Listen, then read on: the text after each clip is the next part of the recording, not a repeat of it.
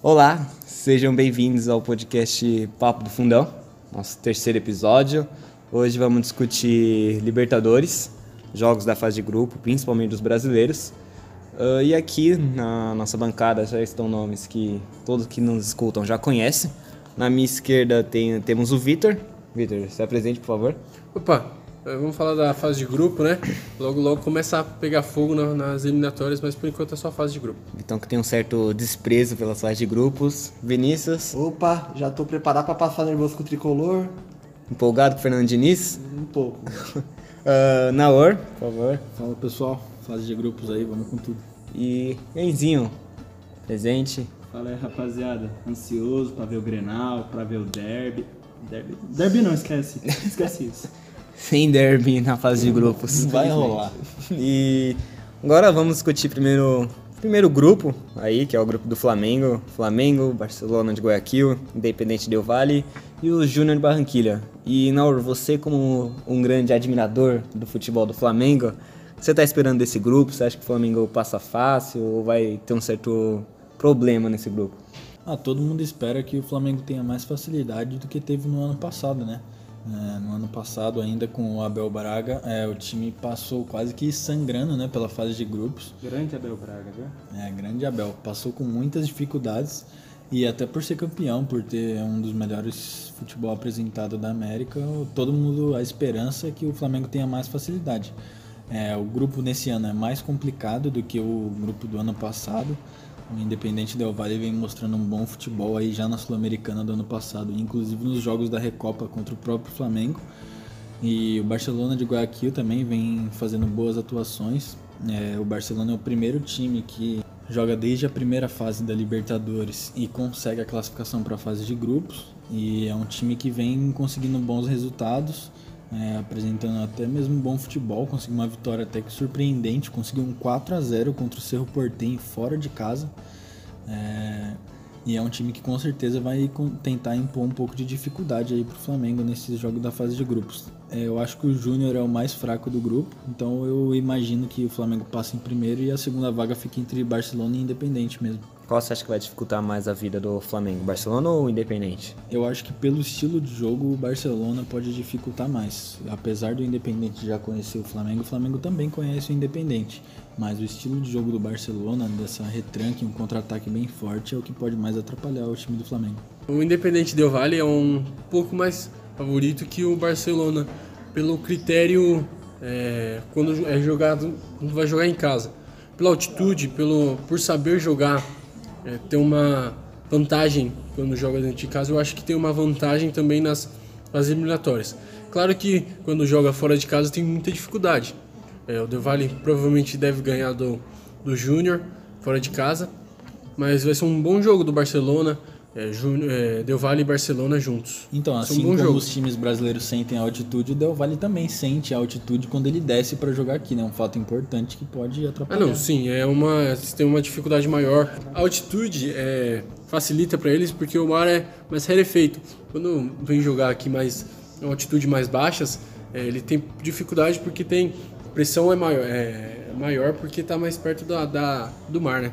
Diferente. Eu também vejo muito favorito nesse, nesse grupo a classificação tanto do Flamengo quanto do Independente Del Valle. O Del Valle está em segundo lugar no campeonato equatoriano é, e, e, e, vejo ele também no confronto contra o Flamengo, que o Flamengo é o grande favorito, é um time a ser batido. É, pelo, pelo que ele apresentou na Libertadores, principalmente na fase do mata-mata, é, eu vejo o Flamengo favorito, mas eu acho que o Depende Del Vale é um time, hum, como posso dizer, que terá um, um certo nível de repertório maior. É, maior. para enfrentar o Flamengo, por conta dos confrontos que ele fez na, na Recopa Sul-Americana.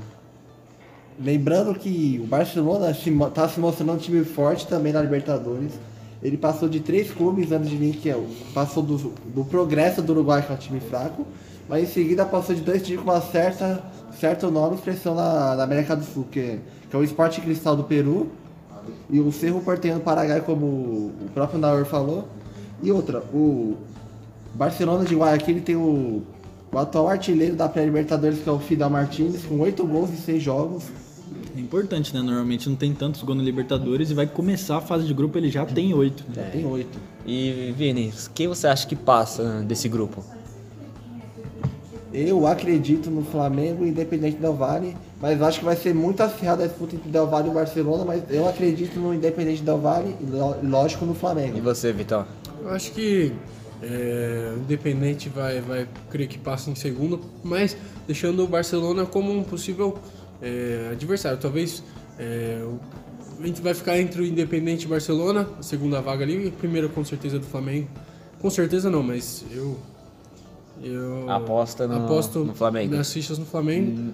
Ninguém aposta nada no, no Júnior? Não. Ninguém confia no Tem o Júnior? Borra, né? Difícil. É verdade, isso ficou um ponto interessante. Então vamos falar de outro grupo agora, grupo do ex-time do, do Borra.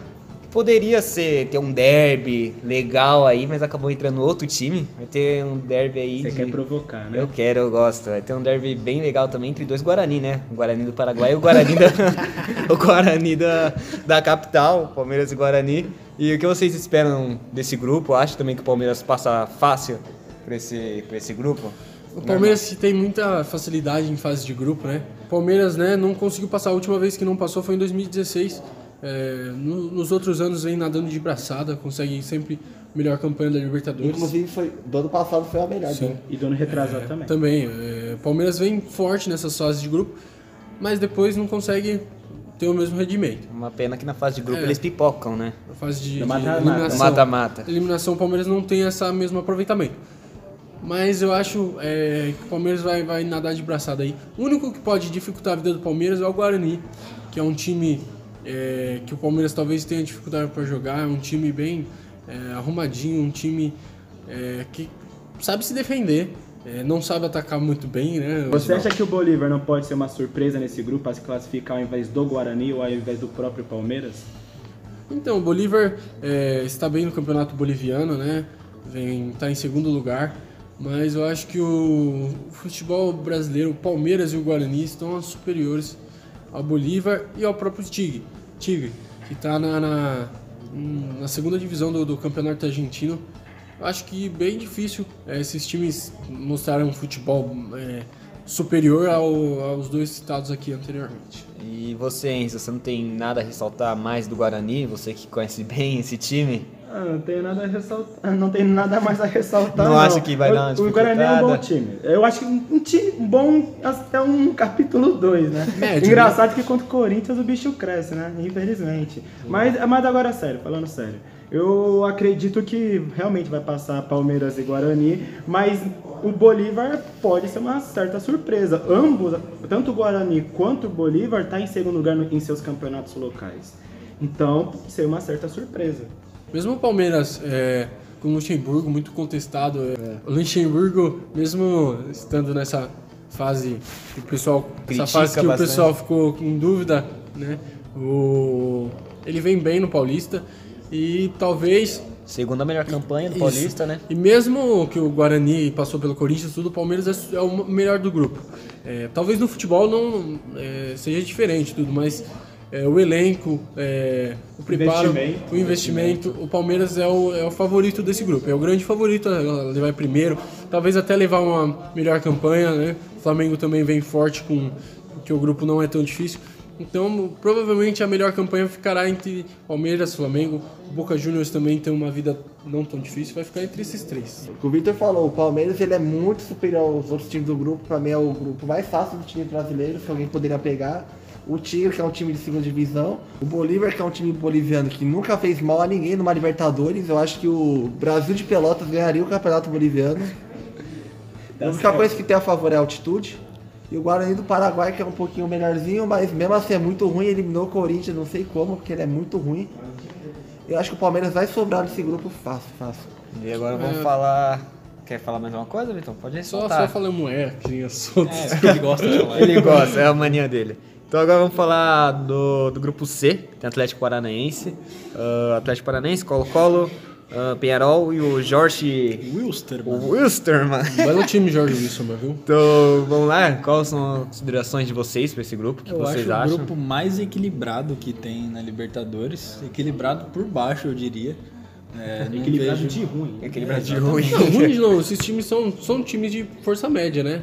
Não são. Não, mas quero dizer, Não não, são não é ruins. Eu ruins, acho mas o também não Corinthians são que ficou de fora mais time que o Ah, Atlético não. Paranaense, sim, por sim, exemplo. com Não, o que ele quer dizer é o Mas grupo... são médios, tipo, meio Mas- de tabela. Eu Eles acho, são um time, acho mas- um grupo fraco, nivelado por baixo e a disputa vai ser muito grande. Eles eles vão se degladiar aí pelas vagas porque eles são parelhos por baixo. Você acha então que o, o Atlético só ficou fraco por causa da demissão, do, do Thiago Nunes que foi embora, do Rony que foi embora? Você acha que ficou jogadores bravo? em geral. É, ficou fraco por isso ou não? Porque o time era fraco de qualquer jeito, não ia passar. Não, não, se tivesse os jogadores, eu imagino que o Atlético faria uma boa campanha, ainda mais de um grupo fraco, né? Eu acho que a saída dos jogadores prejudicou demais o time do Atlético Paranaense. Tinha um time forte aqui no Brasil mesmo. É, tirou na Copa do Brasil na final um time que chegou nas quartas de final da Libertadores, né? O Internacional. Então, com certeza, no ano passado o time era muito forte. Mas com a saída dos principais nomes do, do time, com a saída do Thiago Nunes, acho que o time perdeu bastante força. E por isso que eu acho que hoje está nivelado com os times do grupo. Eu acho que, co- como o Dar falou aqui, a saída de jogadores importantes, como o Bruno Guimarães, o Marcelo O Cirino, Rony o Rony, o Léo e Pereira. o Thiago Nunes também, E o né? Thiago Nunes, próprio que- Thiago Nunes. E, na Acho verdade, que ele, perda. ele era da categoria de base do Atlético, subiu. Ele que observou o Léo Pereira. Ele que observou, ele levou o Bruno Guimarães também pra cima. Porque o Léo Pereira, ele era. Ele era chamado de Léo Peneira. Porque ninguém, ninguém curtiu o futebol dele. Quem recuperou o futebol dele e hoje tá jogando futebol de alto nível pra estar num grande clube como o Flamengo, isso é graças ao Thiago Nunes. Não, o Thiago Nunes é um baita treinador, eu ainda acredito no trabalho dele no Corinthians, mas voltando ao Atlético, eu acho que se, se o Atlético manter esse time do ano passado, eu acho que o Atlético ia sobrar nesse grupo, um grupo muito meia boca. E, e quem você acha que passa nesse grupo? Por mais que eu acho que está fraco, eu acho que o Atlético Paranaense consegue passar no sufoco. E pra mim acho que passa o Penharol. Vamos ver com o Forlan de técnico agora, com nomes interessantes como o Cebola Rodrigues, que já jogou no Grêmio. O Walter Gargano, que também já foi muito tempo em seleção uruguaia, talvez possa dar um trabalhinho aí o Penharol. E você, Vitão? Então, é, eu acho assim que esse grupo, o vencedor é, é o que chegar em terceiro lugar. É, porque você consegue uma vaga para a Sul-Americana, né? Então eu acho que esses times têm mais chance na Sul-Americana do, Do que, que- na Libertadores. Você acha que se esse time passar então pro mata-mata, nenhum passa? É, então talvez é bem fraco esses times. A verdade é, que todos os grandes, né, o Palmeiras e o Flamengo vai querer pegar os times que passarem nesse grupo aí. Com certeza. É, é um time, é um, um grupo bem é, médio, bem água de salsicha ali, e não vai fazer nada, é, não vai nem feder nem cheirar. E agora vamos falar do próximo grupo, o grupo D, que é considerado, talvez por muitos, o grupo da morte da Libertadores. Pra mim, o grupo da morte é o A. Ah, mas tem bastante gente que rachou o bico quando, quando viu que São Paulo caiu no grupo do River, né? Por exemplo. Sanches aí, Aí agora depois você viu o que conseguiu aconteceu ficar, depois, né? quem ri por último ri melhor, né? Então vamos lá, no grupo D temos a LDU, River Plate, São Paulo e Binacional. Ah, Vini, você como admirador do trabalho do Fernando Diniz, acha que o São Paulo vai conseguir passar, vai passar bem ou vai ter muita dificuldade? Eu acho que o São Paulo vai ter muita dificuldade, assim como eu, eu vou ser polêmico agora. Eu acho que o São Paulo não passa. Não eu Acho, eu acho que o São Paulo vai ter muita dificuldade. Altitude, River Plate, que é, é o segundo maior time da América depois do Flamengo. Você sabe que o, o River Plate vai jogar sem torcida quando lá na Argentina. Mesmo assim, Porque os time- portões vão estar o time- fechados. O time dos caras é muito forte, o Ian. Eu acho que o São Paulo não vai ganhar nenhum jogo do River Plate. Vai ter muita dificuldade nos jogos fora de casa por causa da altitude. Lá contra o. Por exemplo, o Binacional vai ser mais de 3 mil metros de altitude. E o... E vai ser seu Fernando Diniz no primeiro jogo. O Anthony talvez fique de fora, o Elinho fica de fora, o Everton, o Brenner. Mas o Elinho, ainda bem que É, vai um ficar de reforço. fora. É um reforço. É um de reforço São Paulo, Elinho. Só uma de curiosidade, o Binacional, ele quase não consegue toda essa altitude de 3 mil, você falou, né? Mais de Porque 3 mil. eles tiveram que reformar o estádio. Porque se não tivesse reformado, eles teriam que jogar em outro estádio que seria com a altitude menor. Pouco a pouco a público, né? O público mínimo da, da- não permitia. O estádio E deles o- não tava. Eles investiram, se não me engano, 6 milhões de reais no, no estádio. E por curiosidade, o Binacional ele é o campeão nacional do Peru. Ele, foi, ele classificou para a Libertadores ganhando o campeonato peruano. Então assim, acho que vai ser muito difícil o São Paulo passar dessa. Eu não desacredito, mas também eu acho que. Eu acho que, em minha singela opinião, o River Plate e São Paulo passam com uma certa tranquilidade. Minha singela opinião, porque os- além do River Plate ser o líder do campeonato argentino, é, ele, ele vem jogando bem. Claro, perdeu uma final de Libertadores. no- ainda mais no finalzinho do jogo. finalzinho, belo não, jogo, é belo jogo. Querendo ou não, é frustrante para o time argentino. Querendo ou não. Mas eles vão mas, mas mais- os torcedores, assim que eles voltar, assim que a- o River voltou para a Argentina, os torcedores abraçaram. Sabe que o, o River Plate vem apresentando um bom futebol. Tem confiança no trabalho do técnico. Exatamente. Então acredito que não vai ser essa, dificulta essa dificuldade toda pro River Plate passar e também o São Paulo passar. Porque também, se a gente falar do retrospecto São Paulo e River Plate, o, o São, Paulo Paulo tem uma ligeira vantagem. Uma ligeira vantagem. Importante dois- ponto. Porque, em, dois- porque em hein? 2016, o, São- o River Plate ganhou a Libertadores em 2015, certo? É, Sim, sim, sim. Em 2016 os times se enfrentaram, o São Paulo ganhou. O São Paulo ganhou aqui no Morumbi. Empatou, lá fora com uma falha do Denis. com a falha. Que, Normal. que ele dá um soco na bola nas costas do jogador de São Paulo e ele ainda culpou o jogador de São Paulo. Então eu acho que o fator River Plate, por ser atualmente o segundo, time, o segundo melhor time da América, vai atrapalhar o São Paulo. Acredito que o São Paulo e o River passam com uma certa O tranquilidade. Paulo conseguiu um empate lá, já tá de bom tamanho já. E a LDU, só ressaltando aqui, que é um time que vai jogar na altitude. A altitude é o melhor jogador deles. É um time fraco, quando jogou contra o Flamengo a gente viu. Claro que mudou algumas coisas, mas é um, continua a mesma base. É um time bem, bem é, fraco é, contra o São Paulo e contra River. Eu acho que não tem, tem, tem jeito, vai perder mesmo. O problema é a altitude. A altitude é um reforço muito grande para eles. Então eles, eles, a LDU pode sim atrapalhar esses dois grandes aí pela altitude. Eu concordo com o Enzo, acho que o São Paulo e o River Plate passam sem dificuldades. É, a dificuldade, claro, vai ser a altitude, mas o futebol apresentado pela, pela LDU é realmente muito fraco. É, a gente conseguiu ver no ano passado, principalmente, que a LDU enfrentou o Flamengo. O Flamengo que não era um time muito forte na época, mas mesmo assim já era muito superior à LDU. É, em questão de futebol jogado, a LDU é bem fraco mesmo, então eu acho que passam River Plate e São Paulo. A LDU, que não é lá um reforço muito importante, mas eles contrataram o Sornosa, que jogou Aquela- no Corinthians e no Fluminense. Nem É. reforço. É, não é reforço. Agora eu Deus. sei que São Paulo passa. Agora eu tenho sei lá, certeza. na- ele tá lá na, no país dele, É, às vezes ele começa a Ele é jogar bom bem. em lance, lance Que bola lá. parada, ele é muito bom. E quantos gols de falta ele fez pelo Na Corinthians? altitude é complicado. Nenhum. Nenhum, né? Talvez um gol no Corinthians. E eles também têm a- um, um reforço muito importante do lateral direito, Antônio Valença. Aquele, ele jogou muito tempo no Manchester United.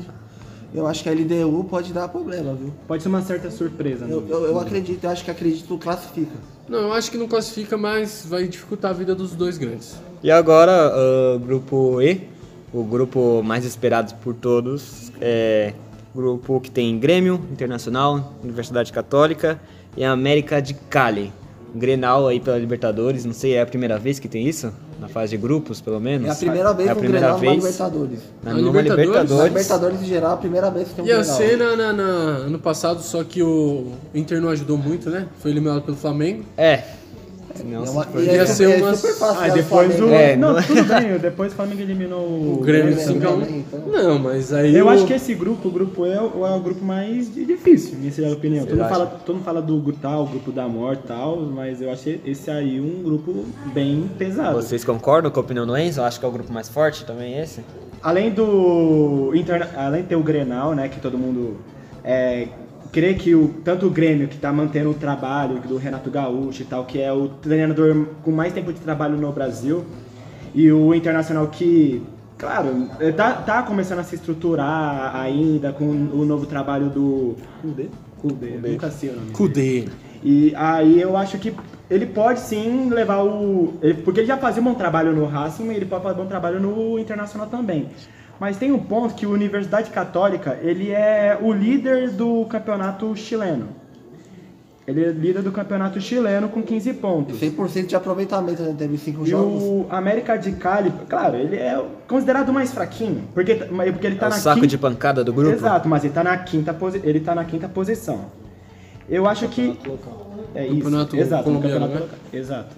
Quem está liderando o Atlético Nacional. Mas enfim, voltando para o assunto do grupo E, eu acredito que vai ser um, não vai ser um confronto muito fácil. Eu acho que não vejo o, o Grêmio e o Internacional favoritos. Eu acredito que pode, pode um confronto, jogos bem mais equilibrados. Você acha que quem é o favorito? Em minha singela opinião, acho que o Grêmio e a Universidade Católica. É, você acha que o Inter não. Eu, eu assisti o jogo do Inter contra o Tolima. É, um time muito. O Kudê foi muito bundão. É, eu achei que ir para um jogo tendo que vencer com três zagueiros é muito, muito medo. Ainda mais jogar em casa. Né? Isso, jogando em casa, tendo que vencer, você coloca três zagueiros, é muito, muito. E contra o Tolima, ainda contra o né, Tolima. É um muito ruim. Então eu acho Nem que esse, esse estilo defensivo do Kudê pode atrapalhar um pouco o Inter nessa, nessa fase. Mas mesmo com esse estilo contraditório, eu acho que passa o Grêmio e o Inter, não com uma facilidade. O Grêmio sim, eu acho que passa com facilidade. Agora eu acho que o Inter consegue passar, né, sempre naquele última rodada, naquela coisa é, melancólica, mas eu acho que consegue passar Grêmio e Inter. Mas eu acho que nem sempre esse esquema de três zagueiros quer dizer retranca. Não, mas era porque... retranca, eu assisti é. o jogo, foi uma retranca desgraçada. Sim, você falou que três zagueiros é retranca direto, então, assim, o São Paulo que ganhou o tri com o Muricy, ele jogava com três zagueiros, e o time fazia muito gol. Também. O time, se eu não é me engano. o Santos foi com três zagueiros contra o Barcelona e foi bem legal o resultado. o Barcelona, não tem como comparar o Barcelona com o Tolima. Podia estacionar um ônibus no gol ali que ia tomar os oito gols fácil. O Internacional, ele veio com os três zagueiros, né? E o lateral, o Rodinei estava subindo para tentar armar o jogo. Então o complica grande, muito o Rodinei a situação. Armar o jogo é meio Rodrigo complicado. Lindoso foi descartado, né? Antes do, de acabar o tempo, de acabar o primeiro tempo porque tava na cara que o time tava muito é, pouco ofensivo, precisava de mais ofensividade. É o 5D aí, vamos ver o que, que vai dar. Eu tô muito ansioso para ver esses dois grenais da fase de grupo. Eu acho que vai ser dois jogos muito pegados, de muita briga, de muita discussão. Vai ter o D'Alessandro. É o que queremos na Libertadores. É. O D'Alessandro nem esquentado.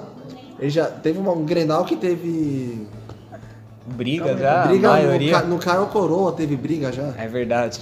É, também, é, uma coisa que está acontecendo agora no Grêmio, é, a torcida do Grêmio está criticando demais o Maicon e o Thiago Neves, os caras que estão machucados, e foram curtir o carnaval. Rapaz. Alá Neymar? Alá Neymar. Neymar. Neymar não foi, mas o Thiago foi. Foi substituir o garotinho. Então tá rolando uma certa crítica da torcida do Grêmio por conta do, da falta de comprometimento desses jogadores que, querendo ou não, são experientes, têm muita bagagem no futebol nacional. Vamos falar também do, do Grupo F, só dar uma ressalva, que tem o Racing, Nacional do Uruguai, Estudiantes e o Aliança Lima. É, aí fica o destaque pro Racing, né, campeão argentino, agora a gente vai ver o trabalho do BKSS também. E pro Nacional, que sempre é um time forte, é, no ano passado até deu uma dificultada nas oitavas de final pro Internacional, mas é um grupo sem muita relevância aqui para nós brasileiros, né? Não, não vamos acompanhar tanto como os outros grupos. Aí o Nacional, se ele que passa para fase de mata-mata, dificulta a vida dos brasileiros, né? Já dificultou para o Palmeiras, sim, o sim. próprio Corinthians. Não, Era o... citar o Corinthians, pelo amor de Deus, não, da Libertadores, não tá Libertadores. Ah, mas foi eliminado da onde? É, é bom dar uma lembrada, talvez você tenha esquecido. O Nacional do Uruguai é um time tradicional que já foi três vezes campeão da competição e quando fala, se chegar no mata-mata, pode, pode fazer bagunça pra alguém. Agora vamos falar do, do grupo G, talvez o grupo mais fácil para os clubes brasileiros. Tem Santos, Olímpia, o Delfim e o Defesa e Justiça. E vocês o que, que estão esperando aí para esse grupo? Acha que realmente é um grupo fácil? Acha que o Santos vai passar fácil por esse grupo? Eu acredito que sim, por mais que o Santos esteja numa baita de uma crise, o Gilvaldo Ferreira quase para cair, mas os outros times do grupo são muito fracos, principalmente o Delfim e o Defensa e Justiça, que já não é mais o mesmo sem o BKC, né? Que ele levou o time no patamar, que foi o vice colocado da última edição da Libertadores do Campeonato Argentino. Que vem forte mesmo. No outro grupo do Santos, para ser o Olímpia, que agora tem o Adebayor. E ainda conta também com o, o atacante experiente também, o Rock Santa Cruz o Olímpio tá fazendo um time interessante, até eu acho que pode até ser o líder do grupo do Santos. Eu não vejo favorito nesse grupo não, sinceramente. Eu acho que igual, eu acho que é a mesma situação do grupo do Atlético Paranaense, em minha singela opinião. Eu não, eu não vejo um favorito aí. Eu acho que é, o Olímpia pode, do mesmo jeito que atrapalhar, já que está é, na quarta posição do campeonato local, e o Defesa e Justiça, que por mais que tenha perdido o, o BKSS, ele, ele, tá indo, ele tá indo no lugar, tá, não, tem fazendo, não tem um desempenho ruim no campeonato argentino. E, e o Santos é, é começo de temporada. Então, comparado com, por exemplo, o campeonato argentino e tal, ele esteja é, esteja um pouquinho mais difícil de analisar, mas eu não vejo os eu não vejo esse favoritismo todo, acho que vai ser um grupo bem aberto. Eu concordo que o Santos está numa má fase, mas eu entendo que o grau de exigência que o Santos vem sofrendo é maior do que esses times.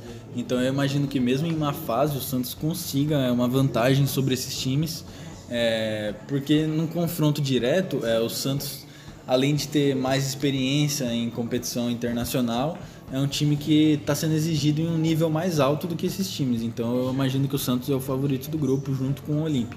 Eu acho que o Olímpia é o favorito do grupo. É, o Santos, é, se melhorar o futebol, se conseguir jogar, render o que, o que o time rendia ano passado, mesmo com perda de algumas peças, é, ainda consegue render parecido com o ano o passado. Santos. Sim, só não consegue. O São Paulo, né? Só o, o São Paulo e o zagueiro Gustavo Henrique. Sim, sim. Então é complicado. O Santos tem que voltar ao futebol do ano passado, relembrar o futebol do ano passado, porque por enquanto está bem fraco. Se até a fase de grupo conseguir melhorar, é, conseguir evoluir, é, sim se torna um dos favoritos do grupo. Se não, talvez possa ficar de fora dessa fase eliminatórias. Mas sabe que é complicado? O, tra o, trabalho do Santos, a torcida já até abriu mão do, tra do trabalho do Gesualdo Ferreira. É totalmente o oposto do São Paulo. Quando ele não tinha resultado, a torcida apoiava. Agora o Gesualdo, mesmo se tem resultado, a torcida vai contra. Então. Então eu acho que isso é um fator que coloca o Santos pouco longe do favoritismo que todo mundo aponta. O claro que o Santos tem tradição em Libertadores, é claro, ninguém questiona isso, mas no atual momento eu não vejo, eu vejo o Santos bem distante do favoritismo. Sim, como eu falei, é, o Santos se voltar ao futebol é, vistoso do ano passado, que conseguiu ganhar mesmo com, com o Flamengo meio de ressaca, conseguiu ganhar de 4 a 0 do Flamengo. É, conseguiria sim é, se classificar com facilidade. Mas o está jogando hoje, perdendo, perdeu pro Corinthians, perdeu, tá perdendo nos, nos jogos paulistas. Perdeu pro Tuano Perdeu pro Tuano. É, então, é, se continuar assim, provavelmente nem se classifica para a fase mata-mata da Libertadores. E agora, só para não passar batida, também tem um grupo do Boca, grupo H, que tem Boca, Caracas, Libertar e Independente Medellín. Que esse grupo o pessoal vai acompanhar só por causa do Boca mesmo, talvez também o Libertar, que se passar também pode dar uma dificuldade na vida dos brasileiros e de outros clubes. Mas o Libertar é um dos favoritos nesse grupo aí. Claro que o Boca é é bem melhor que o Libertar, mas o Boca deve ser primeiro e o Libertar em segundo, assim, sem o... muito surpresa. Apesar que o Medellín também não deve ser nenhum bobo, tá? ele entra na disputa. E agora, como tradição e como a gente fez no último, no último programa, vamos falar de um tema bem polêmico, sugerido por, por vocês que nos escutam. Então, para hoje, vamos discutir os estaduais. E se vocês quiserem sugerir algum, algum tema, algum debate, lá no nosso post do Twitter, do Instagram e no Face, vocês podem deixar uma sugestão de pauta que a gente traz aqui pro programa, dependendo do que vocês sugerirem. E podemos dar os créditos para quem sugeriu. Sim, também. Então, o que vocês tiverem de ideia boa aí é só mandar pra gente. Hoje, como eu falei, vamos discutir um pouco sobre os estaduais, sugestão dada pelo Guilherme, que no, na América toda já começou o campeonato nacional, menos no Brasil, justamente por causa do, por causa do estadual. Então, vocês acham que o estadual atrapalha muito a vida dos brasileiros para, para esse início de Libertadores? Acham que vocês acham que o campeonato estadual deve acabar ou ainda pode ter um reajuste para continuar? Os campeonatos estaduais são é, tradicionalíssimos, né? É, em várias regiões, o Corinthians sai da fila de títulos em um campeonato paulista. É, tem várias histórias de campeonatos estaduais, mas acho que já deu, né? É, os campeonatos estaduais têm que ser mais encurtados. É como se fosse uma, uma pré-temporada de tipo dois, três meses. É, o campeonato só desgasta os jogadores. A agenda do, do a agenda brasileira fica muito apertada. São jogos de semana, de segunda e quarta de, de de fim de semana e quarta, esse fim de semana e quarta. Parece que o que o Jorge Jesus falou, né, sobre estadual, É, ele então. tava certo, né? Não foi arrogante, não.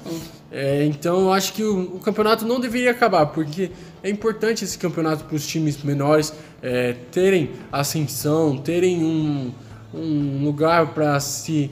uma vitrine. Então eu acho que devia ser encurtado, devia ser campeonatos disputados em um, no máximo um mês e meio. É, eu acho é, que tem que ser assim. É um campeonato de. é, campeonato mais curto. O estadual não deve ser retirado, o estadual deve ser reformulado para ter menos datas. Eu acho que ficou muito pesado pro calendário você ter muitas datas para o estadual.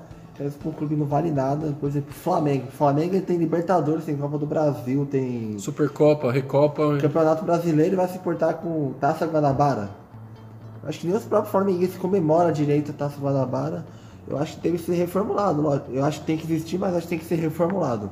Eu já não, eu já acho que tem que ser extinta. Eu já acho que paulista consegue só ter um paulista, paulista não, vou vou falar melhor. Os estaduais, Estaduais. conseguem ter um pouquinho um certo nível, um, um nível maior de emoção e competitividade quando tem clássico. Em minha, minha opinião. É, é, e acho que não, o, o nível de competitividade dos clubes, quando, por exemplo, vai jogar na Libertadores, é, vai jogar contra adversários maiores. Adversários que, já que estão na Libertadores, são os maiores do continente. E, e quando, e o- por exemplo, no, é, um, o clube, brasi- um clube brasileiro, ele vai jogar o estadual, não vai ter o mesmo, o time não vai ter o mesmo nível de repertório, o mesmo nível de competitividade se, por exemplo, já começasse o brasileiro. Se vamos dar um exemplo, se o Santos já tivesse, come, já tivesse começado brasileiro, o Santos já, já tivesse jogando com grandes equipes contra Grêmio, contra Flamengo, eu acho que pelo- para o, a Libertadores já teria um nível maior de repertório e competitividade, mas já que está no Paulista ainda, acho que isso acaba atrapalhando e eu não vejo mais o Paulista nível necessário. nível de competição diminui, né, no- nos estaduais. É, eu concordo quase totalmente com o Enzo. É, eu também acho que tem que ser extinto. É, concordo que o nível de competitividade fica mais baixo. A única coisa que eu discordo do Enzo é a parte dos clássicos. Eu acho que ter clássicos nos estaduais também é maléfico. Eu acho que banaliza os clássicos.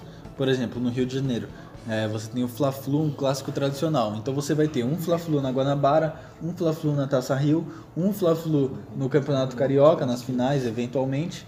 Aí você tem dois jogos no Brasileiro, você pode ter jogo na Copa do Você Brasil. que acaba saturando no caso? Acaba saturando, acaba é- é- tirando a magia do clássico. Eu acho que acaba banalizando o clássico. Mas- Eu acho- mas isso- concordo em tudo que você falou, só acho que os clássicos não é algo que poderia manter, porque a gente tem os clássicos no Campeonato Brasileiro, eventualmente em mata-mata de Copa do Brasil, de Libertadores e assim sucessivamente. Sul-Americana também. Eu entendi, mas por exemplo, isso é a visão do campeonato carioca, no caso. A carioca estou abrangindo tanto a, tanto a Taça Rio quanto o Guanabara.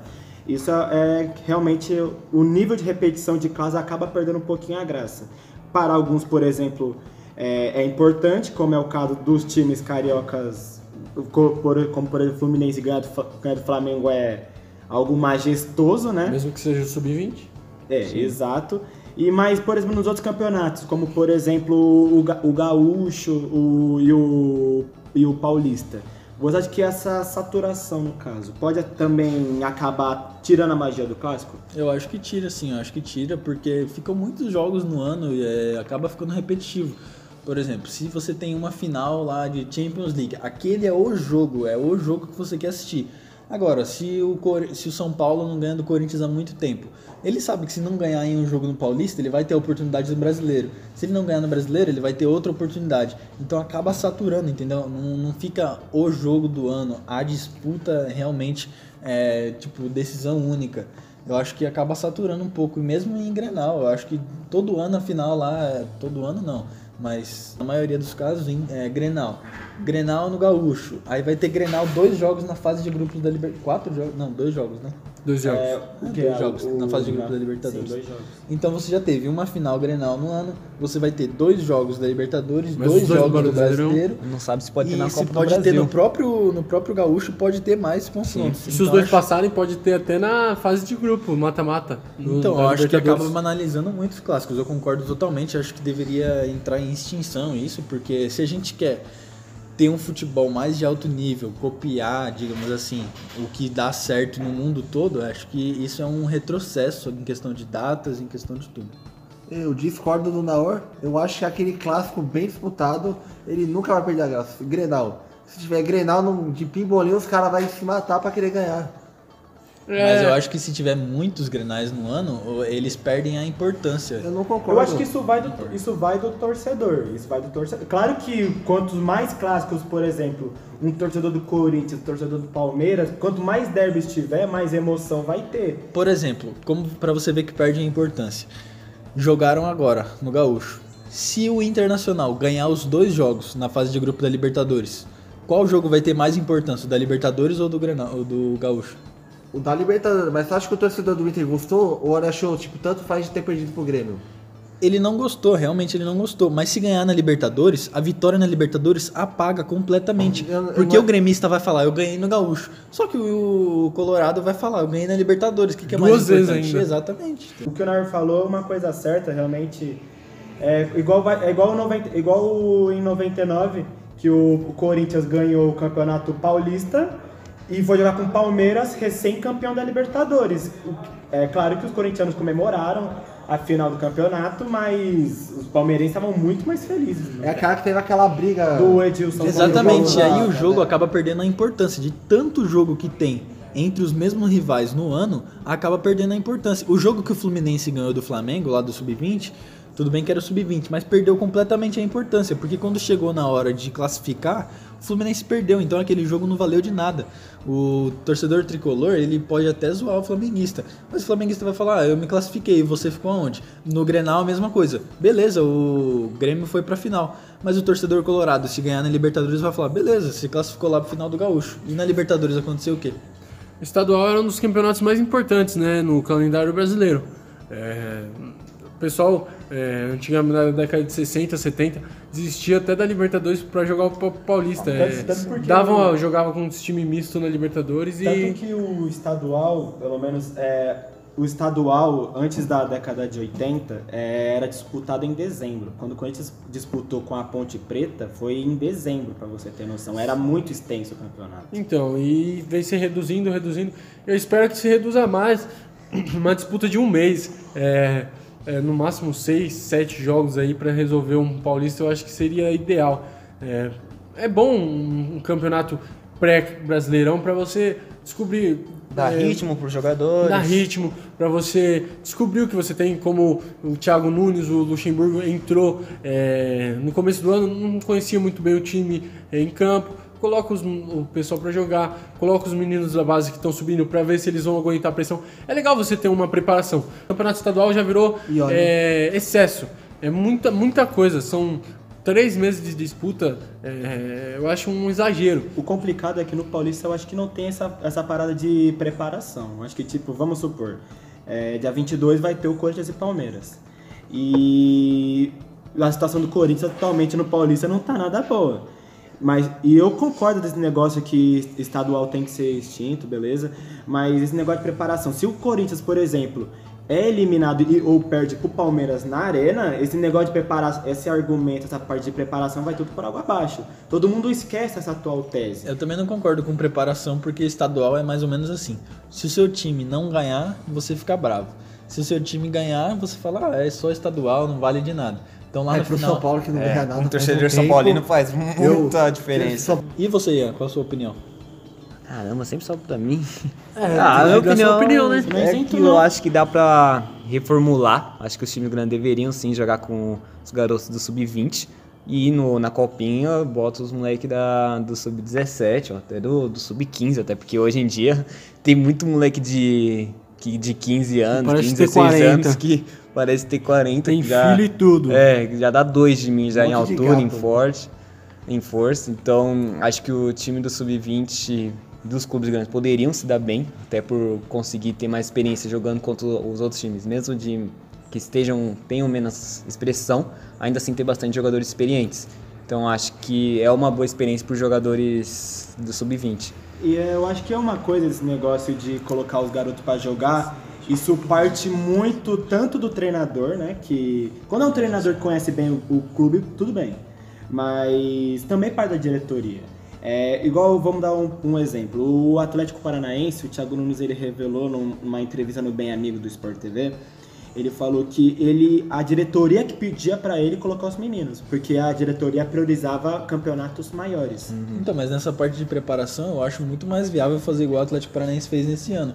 O Dorival também não conhecia o time e eles mandaram lá o time para Argentina, fez jogo contra o River Plate, que foi vice-campeão da Libertadores, e fez jogo até contra o Boca Juniors, que foi semifinalista de Libertadores.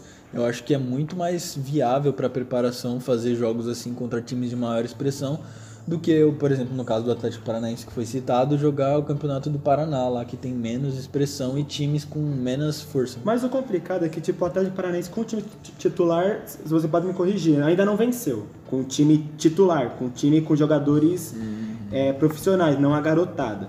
Eu acho que se tivesse jogado um número maior de jogos no Paranaense, acredito que o desempenho é, o repertório, pelo menos o trabalho do Dorival poderia estar um pouquinho melhor. Eu acho que não, porque a torcida lá, ela já tem essa mentalidade que a gente aqui no, no Sudeste não tem. Essa mentalidade de, beleza, só o estadual, é, o time não ganhou ainda, tranquilo, mas a temporada é longa. E a gente vê mais pro final da temporada que o Atlético chega com mais perna, com mais disposição que os outros times. Então acho que isso é totalmente viável é, ser extinto o campeonato estadual. Outro ponto que eu quero destacar, você falou que é a favor da extinção do campeonato estadual. E tá falando do São Paulo, do Atlético Paranaense, do Flamengo. E o time do interior, tipo, por exemplo, o Novo Horizontino. O que você vai fazer com o Novo Horizontino? Tirando esses quatro, os outros clubes poderiam fazer uma reunião com a, com a Federação Paulista, pra, pelo, pelo menos para eles não ficarem. Não participarem. Porque eles têm um nível de treino maior. Igual, uhum. igual em dezembro, por dezembro, não sei. É, eles têm um nível de treinamento maior. Tem um é, tempo de treino melhor. Exato. Então, é, se, por exemplo, os paulistas abdicarem e falarem, não quero mais o campeonato, eu não quero mais o campeonato estadual, os times de pequena expressão é, eles poderiam fazer uma reunião com a Federação Paulista para que eles não fiquem tanto tempo de fora ou fora do holofote também. Então, né? é, muito, é muito fácil falar, eu sou a favor da extinção, mas que solução você traria para esses clubes que ficaram desamparados na temporada? Eu Isso. acho que a situação que acontece hoje é muito diferente de 87, por exemplo, quando a CBF não tem dinheiro para fazer um campeonato. É nossa, hein? Quando a CBF não tem dinheiro para fazer um campeonato e abdica de fazer o campeonato. Hoje em dia não, a CBF é uma entidade que arrecada muito dinheiro e ela teria sim condição de pagar, por exemplo, passagem aérea para esses times de menor expressão disputar uma série inferior do Campeonato Brasileiro, o que causaria até mais competitividade então... dentro da própria competição do Campeonato Brasileiro. A gente pode pegar como o Campeonato Inglês, o Campeonato Inglês vai até a oitava, décima é, divisão. É, e... Então, mas aí a distância é mais curta, né? No caso, Sim. eu tô falando que tem condição porque a CBF arrecada muito dinheiro. Então, para ela fazer uma liga mais forte, ela poderia sim investir claro. um dinheiro nisso. Porque, como eu falei, não é igual 87 que a entidade não tem dinheiro para fazer o campeonato. Não, hoje em dia a CBF tem dinheiro para fazer isso. É só pegar a própria Copa do Brasil. O prêmio da Copa do Brasil é exorbitante. E então, os times viajam para jogar a Copa do viajam, Brasil. Não é. tem isso. Eu acho que seria uma dificuldade se a gente tivesse aqui no Brasil uma entidade que não tem recurso financeiro para organizar um campeonato. Mas hoje, nos dias atuais, a gente tem essa condição financeira de fazer isso. Então eu acho totalmente viável que seria extinto o campeonato estadual e que a CBF sim colocasse a mão no bolso é, organizasse um campeonato bem elaborado, investisse o dinheiro dela no próprio campeonato dela, o que causaria até uma liga mais forte. A Série B não seria tão fraca como é, porque haveria mais disputa. A Série C, quem acompanha a Série C? Quase ninguém acompanha a Série C. Eu assisto. Então, mas teria mais disputa na Série C. Teria. Entraria os clubes do, do, do Campeonato Paulista, do Campeonato Carioca, e aí acabaria até essa discussão, ai, o Paulista é forte, ai, o Campeonato do Sul é fraco porque os times iriam se enfrentar. Você sabe se o Macaé é mais forte que o Ituano, se o Boa Vista bate de frente com o Novo Hamburgo. Então você teria esses confrontos na Série D, na Série C, com o dinheiro da CBF, bancando viagens, hotel. Então acho que seria muito viável. Então é isso, acho que o Naur mais uma vez fez a galera mudar de lado aí, a galera da bancada. E vocês, nossos ouvintes, o que acham dessa discussão? Acho que realmente o o campeonato, os campeonatos estaduais devem acabar ou ainda deve se manter. É, deixa aí o seu, seu comentário, que vocês pensam a respeito sobre isso. Então nos sigam na, nas nossas redes sociais também, Papo do Fundão, no Twitter, no Insta, no Face, também no YouTube.